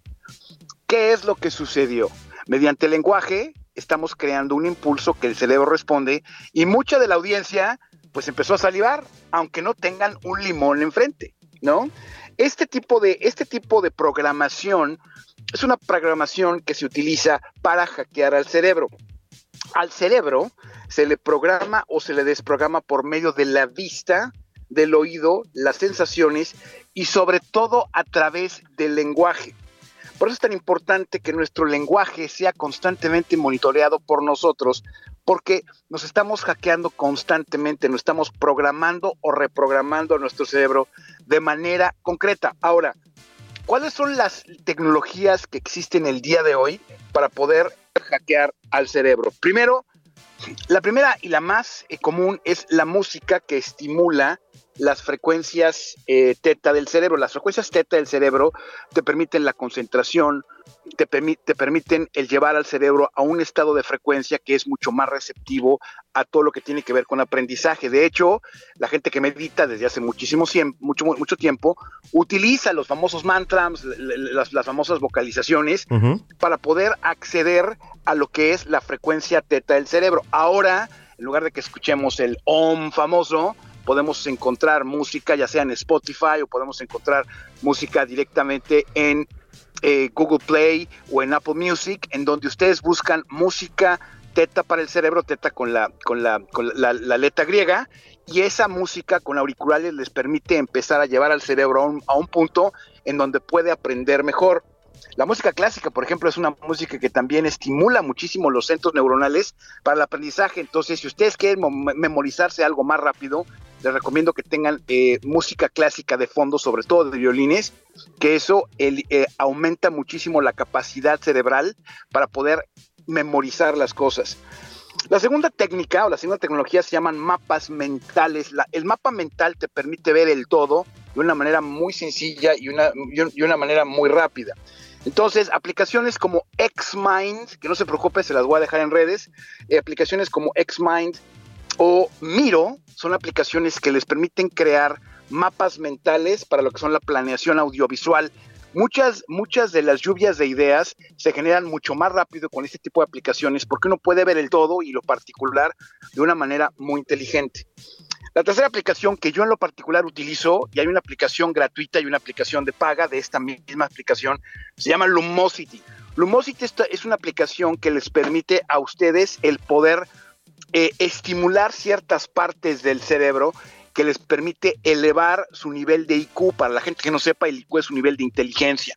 Hay ejercicios, gimnasia mental, gimnasia cerebral, y estas aplicaciones les permiten definitivamente el llegar a un punto más claro de cómo pueden ustedes elevar su nivel de inteligencia probado. Yo la utilizo y la verdad te puedo decir que soy menos tonto de lo que era hace cinco años. la verdad es que es una aplicación que te da, que te da una aplicación, es una aplicación que te agiliza la mente de una manera importante. Y la última que les quiero decir que es una aplicación que es o, o es un hábito importante que se ha hecho constantemente es la programación diaria verbal. ¿Y esto qué significa? ¿Sí?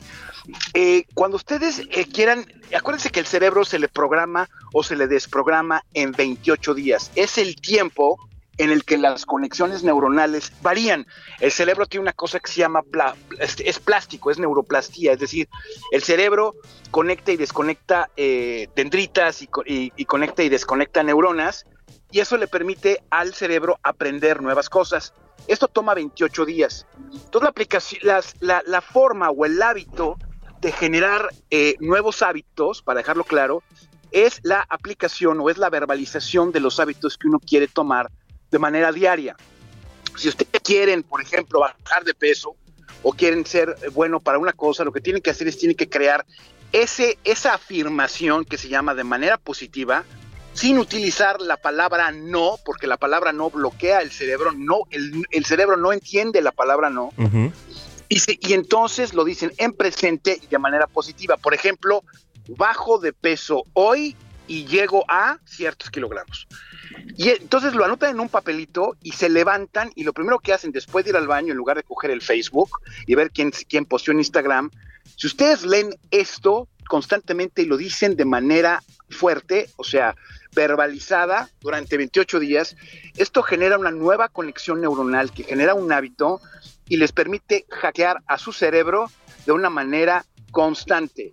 Esta, este tipo de verbalizaciones han sido utilizadas desde la India y ahora están probadas que además de estas aplicaciones que les acabo de dar, son técnicas muy sencillas de cómo hackear a su cerebro. Ándale. Oye, está súper interesante. Nos vamos a ir a la pausa. Juan, tus redes sociales, por favor. Súbanle a su radio, Juan Guevara TV, en todas las plataformas, Juan Guevara TV, y aquí estamos listos y dispuestos para platicarles de tu tecnología. Me parece perfecto. Oye, te mandamos un gran abrazo y nos escuchamos, si Dios quiere, dentro de ocho días. Si Dios quiere. Gracias, saludos. Saludos, Juan Guevara, desde Houston, Texas. Allá, saludos a los que nos escuchan a través también de las transmisiones en Now Media Radio y Now Media Televisión. Bueno, ahora estamos escuchando uno de los clásicos de la música electrónica de los 80, Blue Monday del grupo británico New Order. Se estrenó en el 86 y se convirtió en una de las canciones que influyó en las nuevas generaciones y exponentes de la música electrónica. Pausa, regresamos.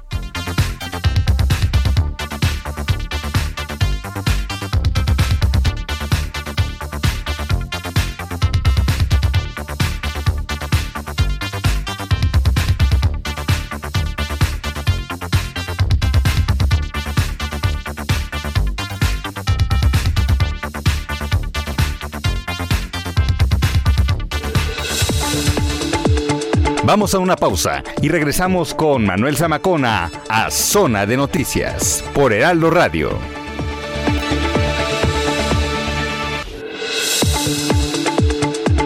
Ya estamos de vuelta. Zona de Noticias con Manuel Zamacona.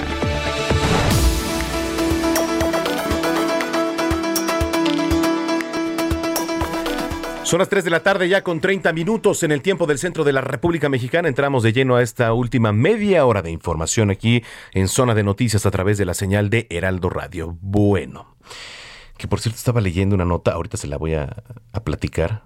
Por el penacho de Moctezuma, mexicanos cambian audios del Museo de Viena.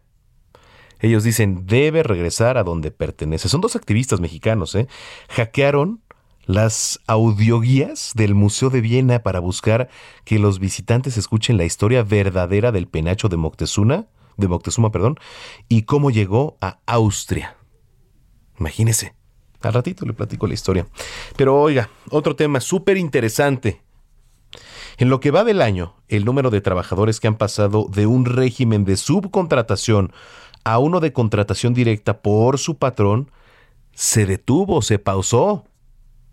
La dinámica que se presentó al inicio de la aprobación de la reforma en materia de subcontratación, en abril de 2021, se frenó en diciembre y no se ha rebasado la cifra de 3 millones de trabajadores emigrados a un esquema de contratación directa. Entonces, digo, está interesante y yo lo invito a que si esté en esa situación, nos lo haga saber aquí a través de nuestras redes sociales. Mientras tanto, me da mucho gusto saludar, como siempre, en la línea telefónica al maestro en impuestos y doctor en ciencias de lo fiscal, Rafael Arenas. Maestro, gusto saludarlo.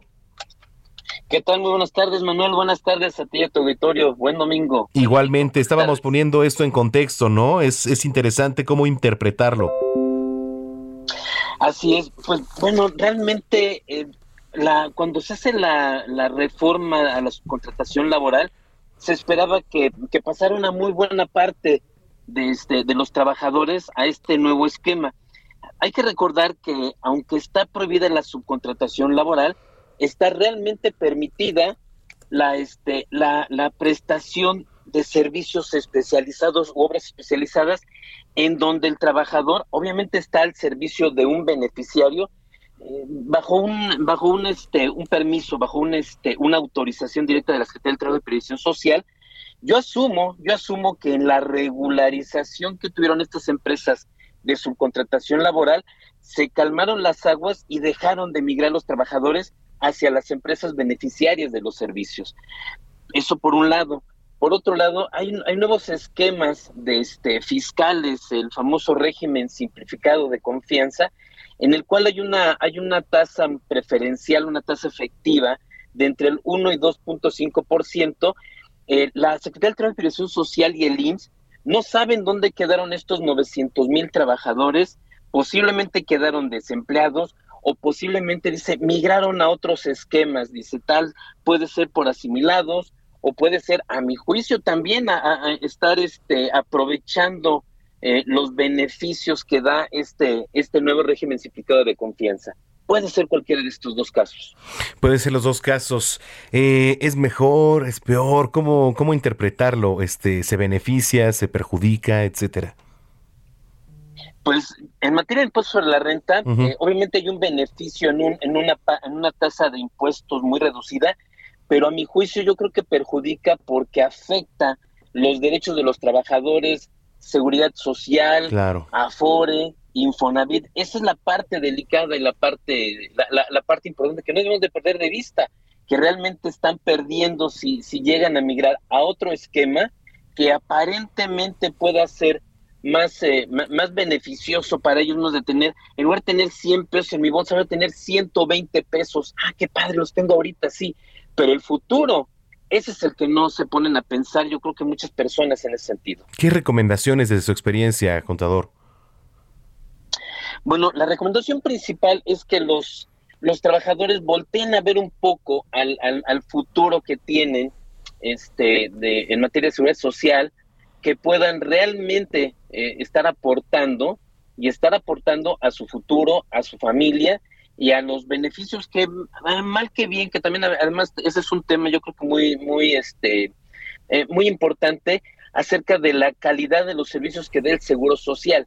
Mal que bien ahí está, mal que bien ahí está, pero sí también es importante voltear a ver esa, esa parte y que no, traten de no estar desprotegidos, que sí tengan cuando menos, o ya sea lo que le llaman la modalidad 40, o que estén en un régimen de, de, este, de contratación directa con estas prestaciones sociales. ¿Cuál es la del 40, contador?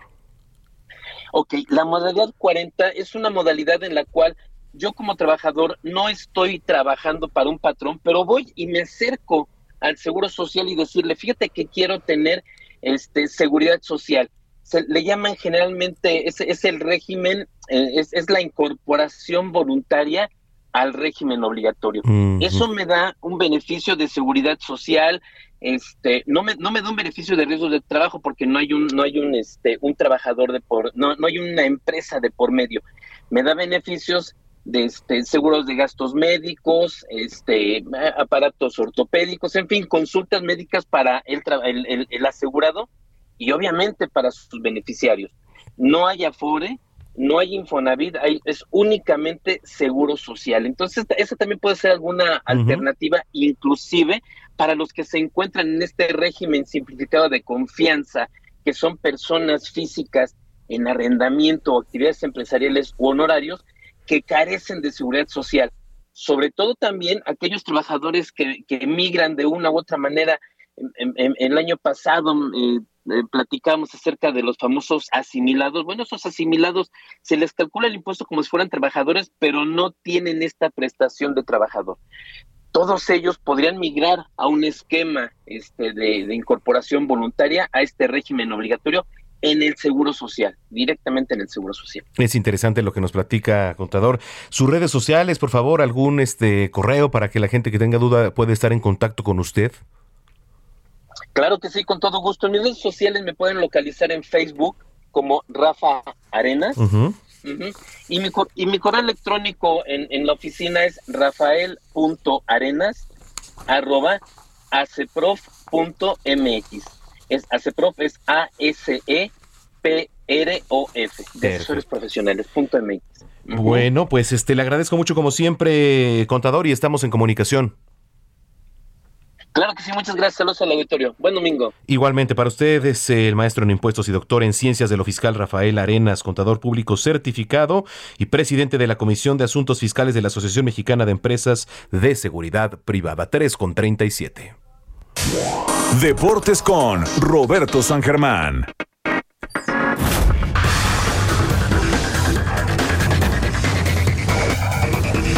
Vámonos a los deportes. Roberto San Germán, qué gusto saludarte.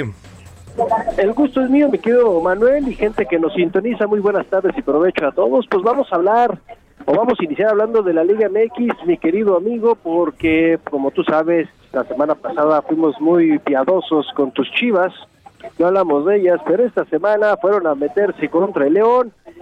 Ganó León primero 1 a 0, luego venían las chivas y parecía que todo quedaba con empate, tuvieron la oportunidad las chivas y ya en los tiempos, en los minutos finales, pues les quitaron la sonrisa al año y a todas sus huestes y perdieron otra vez las chivas. Desgraciadamente se quedaron con la derrota. En unos instantes América seguramente también le pasa lo mismo, mi querido amigo, porque le fue contra el equipo de Pachuca. Hay que decirlo, la directiva de la América pues puso los boletos, imagínate qué tan mal está la América, que es 25 pesos el boleto, amigo, para ir a ver a la América. Eh, ¿En el Azteca hoy? Sí, exacto. A las cuatro de la ¿25 tarde. pesos? Órale. 25 pesos te sale ir a ver a la América. Imagínate qué tan devaluados estamos. Las águilas que ya sale de a 25 varitos. Un dólar, Un dolarito el boleto, órale. un dolarito, un dolarito el boleto, amigo. Pero bueno, a ver qué pasa. Me imagino que tu productor debe estar muy feliz por el partido del ratito. Pues ya ves que le va al Pachuca. Él se siente tuzo. Eh, sí, oye, ¿y tu pronóstico para ese juego? Yo creo que a la América le vuelven a dar cranca, amigo. Le están poniendo la camisa a Solari y el que diga que no, no ha visto fútbol en su vida. Ay, qué que barbaridad. diga que no es cierto esto. Oye, pues Puebla es el superlíder del torneo, le ganó a Monterrey que con el Vasco Aguirre no da una después del fracaso mundial. Sigue aquí en el torneo y Monterrey no da nada. Juárez y Santos empataron a cero. Tijuana y Necaxa uno a uno. Y Querétaro le pegó 2 a 0 a Mazatlán que se burlaba a mitad de semana, que odiame más y que no sé qué. Y las manos metieron. Y luego Tigres le ganó 2 a 1 al Atlético de San Luis en un buen partido. Eguiñac y traen un equipazo. Jefferson Sotelo, qué jugadorazo es este venezolano que cambiaron por Carlos Salcido. Qué gran fichaje, qué gran intercambio, ¿eh? Salió ganando Tigres. Este venezolano va a hacer las cosas de forma este, impresionante. La verdad es que va a ser todo. La verdad es bastante, bastante bueno. Jefferson Sotelo. Y vamos a ver a Guillac también que metió gol. También eh, el buen Carlos eh, eh, González que mete gol. ¿No? Y pues, la verdad es que ganaron. Y ahí va también el equipo del tío Correra. Al ratito también Cruz Azul a las 6 de la tarde contra Coluca. Y a las 8 de la noche Atlas contra los Pumas. Sería el resto de esta jornada 6 del fútbol mexicano, de lo que nos está dejando no este torneo. Vamos en una tercera parte de este torneo. A ver cómo sigue. Oye, hay un tema interesante y me gustaría tocarlo contigo. Tú eres especialista en béisbol y escribes en el Heraldo de México. La pregunta es, ¿va a haber temporada sí o no? Mira, eh, esa es la pregunta que justa, eh, justa este, le estaba haciendo a, a mi papá, también nos estábamos haciendo, pues muchos de los que, estamos, porque, a ver, eh, se está postergando todo. Para empezar, la Major League Baseball, ¿no? Está postergando el Spring Training hasta el 5 de marzo. Digo, lo están negando algunos, ¿no? Aunque la Major League Baseball anunció la postergación de los partidos, hay unos que se niegan. Mira, decían algunas notas, la falta de un nuevo contrato, ¿eh? que es un contrato colectivo además, entre las grandes ligas y los jugadores, ya afectó directamente al calendario de la temporada 2022 de las grandes ligas. Sí, se emitió un comunicado de prensa, anunciaban que el Spring Training se va a postergar hasta el 5 de marzo. Esto, para empezar, pues ya es preocupante, porque retraso es retraso, como lo quieras ver, ¿no? Pero entonces tras este anuncio que se, que se hace, ya responde, por ejemplo, responde la, la Asociación de Peloteros mediante un comunicado en sus redes sociales asegurando que no es necesario que se postergue. Entonces, ¿a quién le creemos? ¿Se va a postergar? ¿No se va a postergar? ¿Llegaron a acuerdos? ¿No llegaron a acuerdos? Entonces ellos dicen que los clubes han adoptado una política uniforme que ofrece una opción de devoluciones completas para los fans que hayan comprado boletos para cualquier juego de los entrenamientos, etcétera. Pero aquí, pues como dices la pregunta, a mi forma de ver, sí va a haber temporada. Sería un golpe durísimo en todos sentidos, tanto para la economía, tanto para el turismo como para este, los propios consumos locales allá en Estados Unidos. El que no hubiera una temporada de, de grandes ligas, de Major League, se vivió con la pandemia, ojo. Y las pérdidas fueron durísimas. Entonces, había, habría que ponerse a analizar todo lo que involucraría. Me parece que lo mejor es que se pueda llegar a un acuerdo entre ambas partes, tanto de la Asociación de Peloteros como la Major League. ¿eh? Yo lo veo complicado, mi querido amigo, porque ya los eh, dueños se levantaron el jueves después de 15 minutos de empezar la reunión, ¿eh? Y hay que recordar que en los 90 cambió todo el mundo deportivo de los Estados Unidos cuando se fueron a la huelga la Major League y de ahí la NFL tomó un envión durísimo, durísimo y se volvió la mejor liga del mundo, lo que tú quieras, y el béisbol cayó. No sé si eso le convenga ahorita al béisbol porque la NBA está fuerte, la MLS está creciendo, el hockey siempre ha sido un poquito más abajo, Claro. pero pues, no se pueden quedar atrás ya del fútbol americano y, de la- y, y- y del básquetbol y también del fútbol, amigos. Si le vuelven a pegar al béisbol, sí sería un fregadazo muy fuerte para el deporte rey, ¿no? Totalmente de acuerdo, totalmente de acuerdo contigo y entonces bueno pues vamos a, a ver qué es lo que sucede ahí entre, entre ambas partes. Ojalá de verdad se llegue a alguna solución porque lo vamos a agradecer todos los que nos encanta este deporte, mi estimado Roberto. Pues ojalá, ojalá. Y amigos, y ya para terminar con la sección deportiva, si me lo permites, me gustaría hablar de la pelea de ayer de Jaime Munguía Sí. en Tijuana, en su tierra, en donde el mexicano le dio fuerte castigo a Demetrius Ballard. En el tercer round lo lo mandó a la lona y posteriormente darle un fuerte castigo hasta que el referee ya dijo, ¿sabes qué, compadre? Tengo que parar la pelea porque este hombre estaba puleando. Y la verdad es que este hombre pues no había peleado en Tijuana, regresa a su tierra, allá donde está también eh, Eric el Terrible Morales, ¿no? Entonces, pues vamos a ver qué sucede con Jaime Munguía. A mí me gusta mucho cómo boxea en el sentido que tiene punch, pero me preocupa un poco la cuestión de que le meten muchos golpes. Es malo en la defensa, es malo. Yo lo he visto, lo he dicho hasta el cansancio, este hombre tiene que trabajar mucho la defensa porque le pegan. Entonces, él quiere enfrentarse, sí, y quieren enfrentarlo más bien entre el vencedor de Gennady Golovkin y Ryota Murata, mi querido amigo, para lograr retener el, el campeonato intercontinental de medio de la OMB. Y entonces, pues él estaría listo para afrontar a estos dos, a Gennady Golovkin o a Ryota Murata. Pues creo que con la de Gennady Golovkin tiene una gran, gran pelea. No sé contra Ryota Murata cómo quedaría, pero creo que con Gennady Golovkin, que ya ha estado eh, boxeando contra el Canelo, que dice que se podría venir a ver una tercera, pues a ver qué sucede, ¿no, mi querido amigo? Bueno, pues vamos a estar muy pendientes, Robert, que es un gran, un gran este talento, el buen Jaime Munguía. Oye, te mando un abrazo, tus redes sociales, por favor. Me puedes encontrar en arroba R San Germán, en Twitter o en Instagram, mi querido amigo, y les deseo a todos una gran tarde y muy buen provecho para todos. Muchas gracias, Roberto San Germán con los deportes. Que aprovecho, por cierto, eh, cierre de feria de aniversario, hoy última corrida del año. Bueno, no del año, este, de la temporada más bien, en la Monumental Plaza de Toros México. Como marco de la feria de aniversario del 75-76, se presenta el Cejas, Arturo Macías, Fermín Rivera y Diego Sánchez. Además van a estar forcados Amadores de México y el rejoneador Paco Velázquez a lidiar seis toros de la ganadería de Barralba. Hoy en punto de las 4.30 de la tarde en la Monumental Plaza de Toros México se espera un gran cierre, cierre de temporada y además una gran entrada también. 3 de la tarde con 46 minutos. Cine, cámara, acción. Con Gonzalo Lira.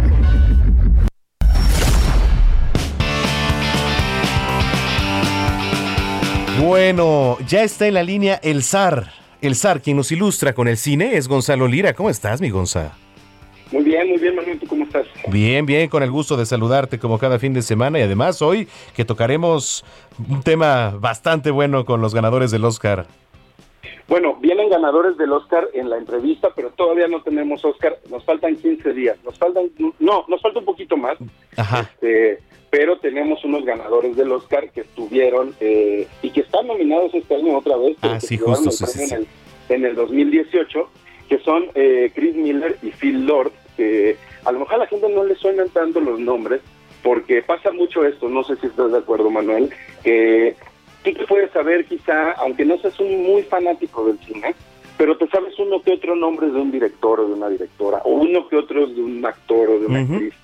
Pero cuando hablamos de películas animadas, es raro que la gente sepa quién está detrás de ellas. Claro. Como que, no, como que no son unas pues, eh, superestrellas. Pero Phil Lord y Chris Miller sí son unas superestrellas de, del cine animado. Ellos se llevaron el premio a la Academia en 2018 por eh, la película animada de Spider-Man, la del Spider-Verso, ¿no? Y además están nominados este año por una que se llama eh, Los Mitchell contra las máquinas, que si no la han visto está en Netflix, échenle un ojo, es divertidísima. Yo creo que una de las más, eh, de las películas animadas más divertidas en un buen rato. Y bueno, además ellos han hecho eh, la película de Lego, hicieron también eh, por ahí, perdón, hicieron la película de, estuvieron detrás de la película de Han Solo, ellos la iban a dirigir, pero acabaron nada más como productores, este spin-off que hubo Star Wars. Y pues bueno, eh, sus nombres además se han visto involucrados en un montón de comedias y en un montón de series.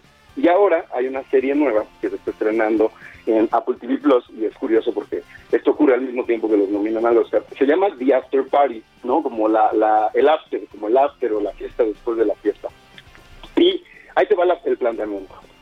Son un grupo de amigos que se reúnen después de muchos años, eh, amigos de la secundaria, se quedan de ver en un after después de la fiesta de reunión y ocurre un crimen. Ocurre un crimen, uno de ellos muere en su propia casa y entonces llega la policía y van a entrevistar a cada uno de los personajes para averiguar quién es el asesino, quién pudo haber sido el asesino. Lo que es curioso es que cada episodio cuentan la historia de un personaje distinto, su versión de los hechos, pero además la versión de los hechos eh, toma un género, es decir, hay una que es animada, hay otro que es una comedia romántica, una que es una película de acción, todo dependiendo de la personalidad del personaje y lo que nos va a querer contar desde su versión. Y platiqué con estos directores, pues precisamente eh, sobre cuál es, eh, de dónde viene la idea de hacer esta serie, de hacerla de esta forma y de dividir cada episodio por géneros. Y esto fue lo que me dijo uno de ellos, Chris Miller, vamos a escuchar.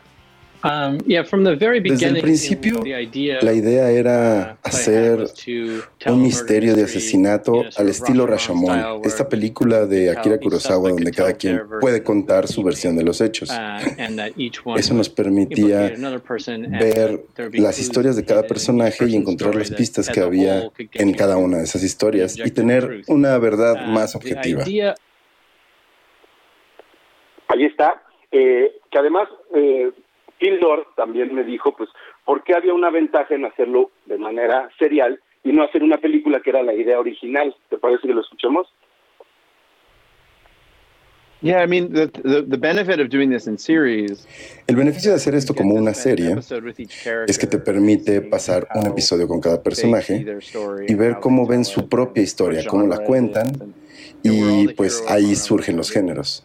Um, and Es importante, o por lo menos para mí lo era, porque hacer animación y hacer cine, dirigir es ver y escuchar, no es tanto sobre Not contar. so much about telling.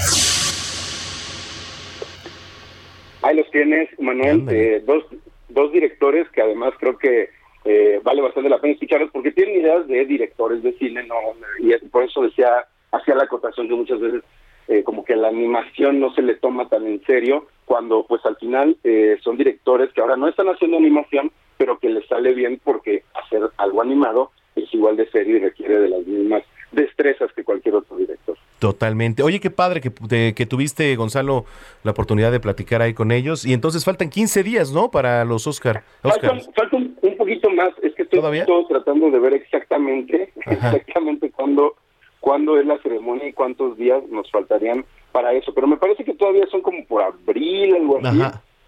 Las nominaciones apenas se, se dieron, pero eh, la ceremonia va a ser el 27 de marzo, casi en abril, 27 de marzo, eh, un mesecito, un mesecito nos falta, pero obviamente ahí vamos a estar al pie del cañón. Sí. Vamos a decir, y vamos a hacer la quiniela este año, ¿va? Oye, Vamos pues a- a, a ver si preparamos algo aquí en Zona de Noticias, ¿no? Órale, Este, algo especial, padre. Invitamos a- al público, aquí a, algunos este, especialistas, evidentemente tú encabezando, y, y- y le armamos algo padre para los Oscars. Órale, me voy comprometiendo. Va, perfecto. Así le hacemos, cerradísimo, Gonzalo. Cerradísimo. Bueno, Un pues abrazo. tus redes sociales, por favor. Arroba Gonis, G-O-N-Y-Z, y pueden ver la serie de la que hablamos en Apple TV Plus. Perfecto. Te mando un abrazo, Gonza. Buena semana. Igualmente, Manuel. Chao. Chao, 3 con 52. Dice Javier Martínez Sol, estoy escuchando su programa y no alcancé a anotar los datos de la persona que estaba hablando sobre el cerebro. ¿Me podría proporcionar la información, por favor? Es arroba Juan Guevara TV. Arroba Juan Guevara TV. Gracias, Javier, por escucharnos. Bueno, se fueron los boletos, ¿eh? Se fueron los boletos para, para el cine. Eh, dice, espéreme, espéreme. Raquel, ya tienes tus boletos. Edith, ya tienes tus boletos. Eh, Beihart también, mi estimado Beihart ya tiene sus boletos que nos escribió. Hilda Amanda también ya tiene sus boletos. Mi Ángel, así dice mi Ángel, Y este, y bueno, pues son los que se fueron. Gracias por escribirnos, por estar en sintonía. Antes de irnos, le reitero, la reina Isabel II de Inglaterra dio positivo a COVID-19 y presenta síntomas leves similares a los de un resfriado. No le va a pasar nada. No le va a pasar nada a la reina, hombre. Según dijo eh, hoy el Palacio de Buckingham.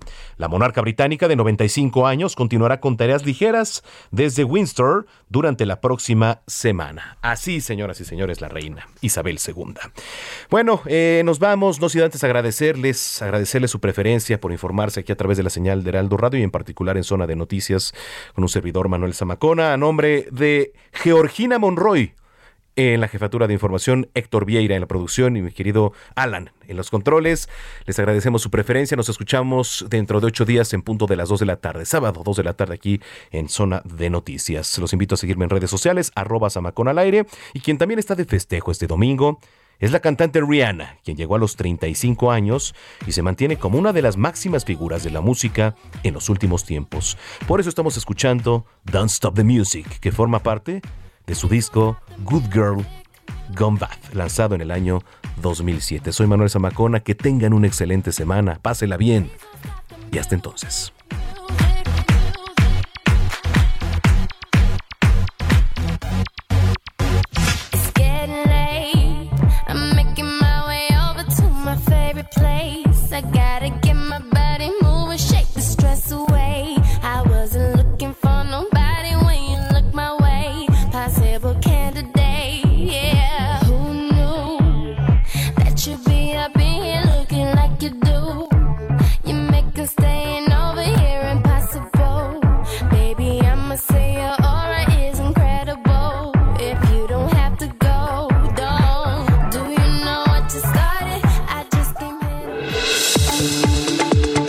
El Heraldo Radio presentó Zona de Noticias con Manuel Zamacona.